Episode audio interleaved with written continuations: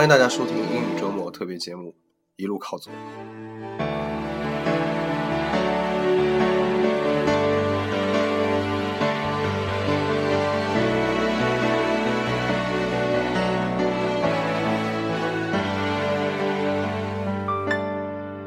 你看过了许多美景，你看过了许多美女，你迷失在地图上每一光影。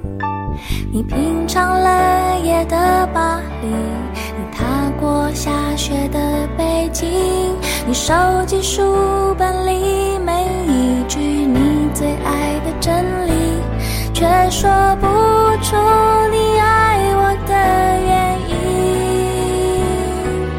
却说不出。刚才大家听到这首歌是《旅行的意义》，我第一次听到这首歌，当时我正是在这个英格兰骑行的过程中，当时我的一个好朋友，然后他这个他知道我的骑行，然后我等于说在微信上跟他全程直播我的骑行，我骑到那儿，然后就给他发微信，然后照片啊，还有其他的一些小视频啊这些，然后那个他突然就在这个微信里给我唱这首歌，当时是我第一次听到这首歌。啊，我印象特别深，当时我正好是在这个英格兰和苏格兰的交界，叫卡莱尔卡莱尔这个地方。然后我第二天就是要这个搭公交车去格拉斯哥，然后我是要到北部有个叫 Isle of Sky 天空岛去骑行。所以当时听到这首歌，我突然觉得哇，这就是这就是我的骑行，我觉得所需要的背景音乐。因为当时我一直在想。我这个骑行的过程中，用这个 GoPro 拍了很多的这个素材，我一直在想这些素材拍一个纪录片。那么纪录片的背景音乐选什么呢？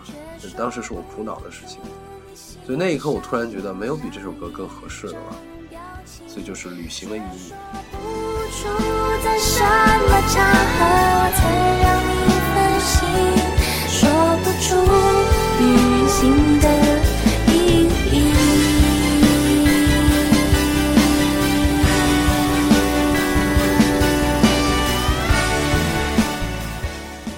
我记得曾经有一次，这个很早的时候，我上一个外语课的时候，外语老师出过一个题目，就是描写一次旅行，对吧？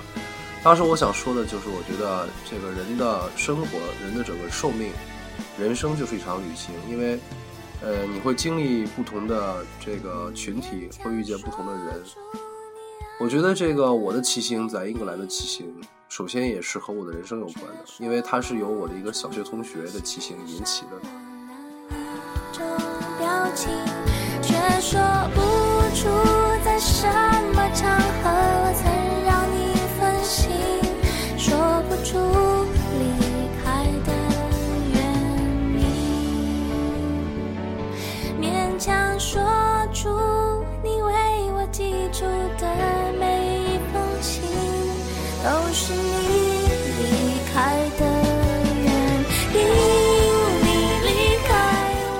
当时我有个小学同学叫刘聪啊，我记得这个很早的时候他是学日文的嘛，然后人也很聪明，然后我记得是可能是零几一几年的时候，呃，他突然跟我说啊，说我到这个越南去了，然后我是骑自行车去的，当时我觉得他这个人本身是非常爱冒险的嘛，我当时也没有觉得有特别向往啊或者怎么样的，而且我觉得真是我他不是一种人。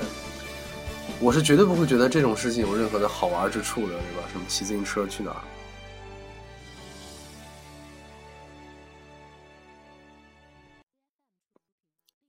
但是后来呢，我在英国 Sheffield 啊、当时在那儿读书，然后这是二零呃二零一五年的时候，二零一四年二零一四年年末吧。然后呢，当时我看了刘聪网上的一篇日志，然后是刘聪当时因为他学日文的嘛，所以当时在日本留学，他从日本日本去了这个台湾，可能是两周的时间。然后他用两周的时间在这个台湾岛骑行，环游了台湾岛。他写了一篇非常几乎是非常详尽的日志吧，就 day one、day two、day three 这样罗列下来。看了以后，我真的非常非常的受感动，因为因为首先最重要的一点是，这个骑行是我们知道我们的人生很多时候是被这个别人安排的，比如说，呃，你到了一定年龄要做这个事情做那个事情啊，做这个事情要干这个干那个呀，对吧？包括工作，工作也是别人给你的，对吧？因为我们在社会上基本生存也是靠替向别人提供服务来生存，对吧？而我们生存的这个产品也都是别人生产的，我们是拿钱去买。真正这个由我们自己决定的生活是少之又少的。所以这个时候，人就有一种内在的就想要出发的这种欲望。我觉得可能称之为就是旅行，在人身上最根本的一个原因吧，旅行的起源。为什么要旅行，对吧？所以刘聪当时这个他的这个旅行给我的感觉就最大的就是这一点，就是他整个这个旅行完全是他用我们一句话就叫自找的，对吧？他自己给自己安排的。他路上遇到了很多人很多事，呃，我相信每个人的人生就好像以前钱钟书在《围城》里面说，我就人的人生好像是，呃，收听这个广播电台的这个节目一样，你换一个频率，就像我们听荔枝。换一个频道，你会听到不同人的人生。如果你听下去，你会了解他完整的人生。有的时候我们不急着听完，我们要换到下一个。那刘聪他的这个骑行最有意思，就是说他好像是一下子把所有的人生一直穿插了一下。他路上遇到了很多很多的人，都是这些人人生中的一个片段，但他把这些都穿插起来了。所以你看到他的一次旅行穿插了无形形色色人的人生。然后他在这个旅行中遇到的各种各样的困难，爆胎啊，遇到这个路况不好啊，迷路啊，差险些走上高速公路啊，在路边搭帐篷啊，然后联系不到住宿，睡在庙里啊，诸如此类的，你会觉得一种冒险的趣味。然后包括到达这个目的地时候的喜悦感和成就感，所以我当时非常非常向往这种生活，因此我也这个算是立刻就开始了我的骑行吧。get on the road. Get on the road and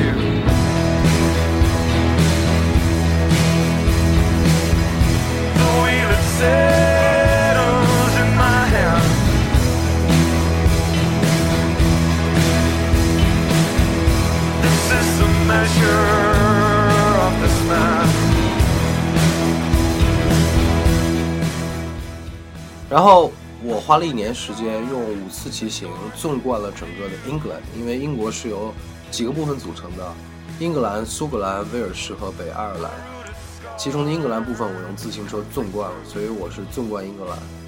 那为什么这个专辑的题目叫“一路靠左”？是因为在英国骑行是靠左边的，对吧？一路靠左。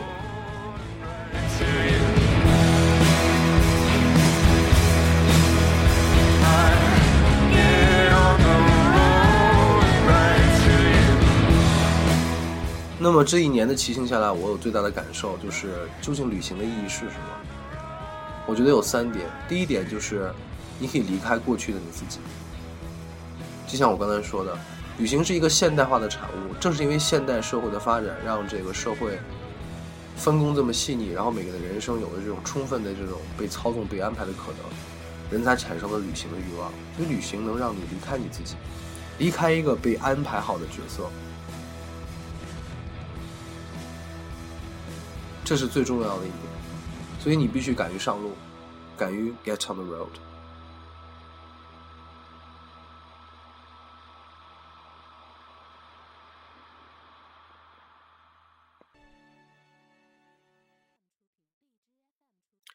那么旅行的第二点意义呢？我觉得在于说路上的敬畏，在路上你会遇到这个各种各样的情况，有一些情况足。不仅仅是足以能够打断我的这次旅行，甚至足以对我的生命很多东西造成威胁。骑行在路上，你才发现世界是如此的广大，个人是如此的渺小。能够完成一次旅行，其实是幸运之至的事情。所以说，要感谢，要敬畏。那么这是第二点，第三点，我觉得就是说我旅行下来以后，特别有意思的，无一例外的是。我发现，真正让我珍藏的是那些我之前在踏上旅途之前，完全没有预想过、没有设计过、没有期待过、没有预料过的事情，都是一些意外。甚至很多时候都是因为，也是因为一些意外，认识了一些人，走入了一些地方，拍下了最美的画面，留下了最好的回忆。所以我觉得，就是说，珍藏意外。是第三个意义。因此总结起来，旅行的意义究竟是什么？通过这次这一年的骑行，我学到就这三点：第一个是敢于离开你自己，敢于上路；第二个就是在过程中的敬畏和感激；第三点就是珍藏所有的意外。我觉得用这个视角回头去看，我发现我们的人生其实也是充满意外的。真正决定我们改变我们的，其实往往是那些意外的事情。所以，用一个勇敢的、敢于冒险的、乐观的、挑战的心态去面对所有的意外，我觉得才是我们这些活在世界上的人应该所有的一个态度。所以呢，最后我想把这首《旅行日记》放完。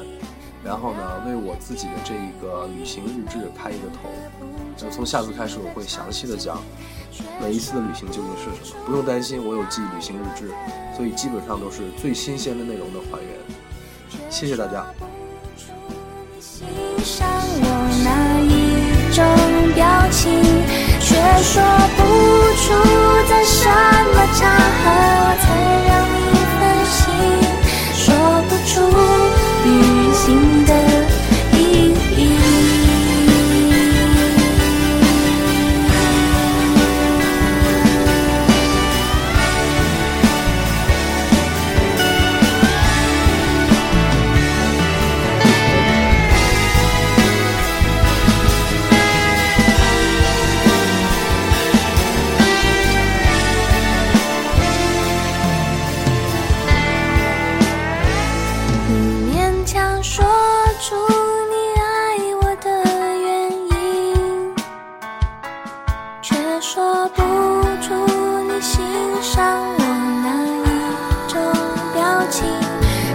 说不出在什么场合我曾让你分心说不出离开的原因